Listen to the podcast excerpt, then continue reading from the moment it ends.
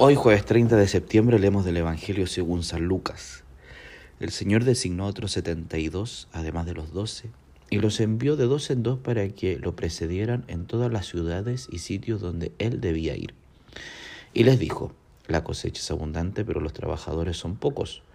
Rueguen al dueño de los sembrados que envíe trabajadores para la cosecha. Vayan, yo los envío como ovejas en medio de lobos. No lleven dinero, ni provisiones, ni calzado, y no se detengan a saludar a nadie por el camino. Al entrar en una casa digan primero que descienda la paz sobre esta casa. Y si allí hay alguien digno de recibirla, esa paz reposará sobre él. De lo contrario, volverá a ustedes. Permanezcan en, en esa misma casa, comiendo y bebiendo de lo que haya, porque el que trabaja merece su salario. No vayan de casa en casa, en las ciudades donde entren y sean recibidos, coman lo que les sirvan, sanen a los enfermos y digan a la gente, el reino de Dios está cerca de ustedes. Pero en todas las ciudades donde entren y no los reciban, salgan a las plazas y digan, hasta el polvo de esta ciudad que se ha adherido a nuestros pies, lo sacudimos sobre ustedes. Sepan, sin embargo, que el reino de Dios está cerca. Les aseguro que aquel día Sodoma será tratada menos rigurosamente que esa ciudad. Palabra del Señor.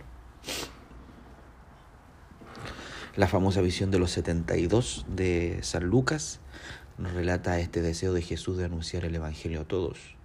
Ahora, hay unos elementos interesantes porque al momento de anunciarla Jesús pone algunas condiciones. Y esas condiciones muestran dos cosas. Primero, la confianza a la misión, la confianza, más, más que a la misión, la confianza al anuncio de la buena noticia, de lo que significa mostrar y dar a conocer la palabra de Dios, que también la palabra de Dios prevé, también la palabra de Dios eh, va dando lo necesario para ser comunicada y para ser transmitida. Y segundo, también es un elemento muy interesante que es el anuncio del reino. El gran mensaje de Jesús no es solo su palabra, los milagros, sino el anuncio del reino. Dios está siendo presente en medio de nosotros.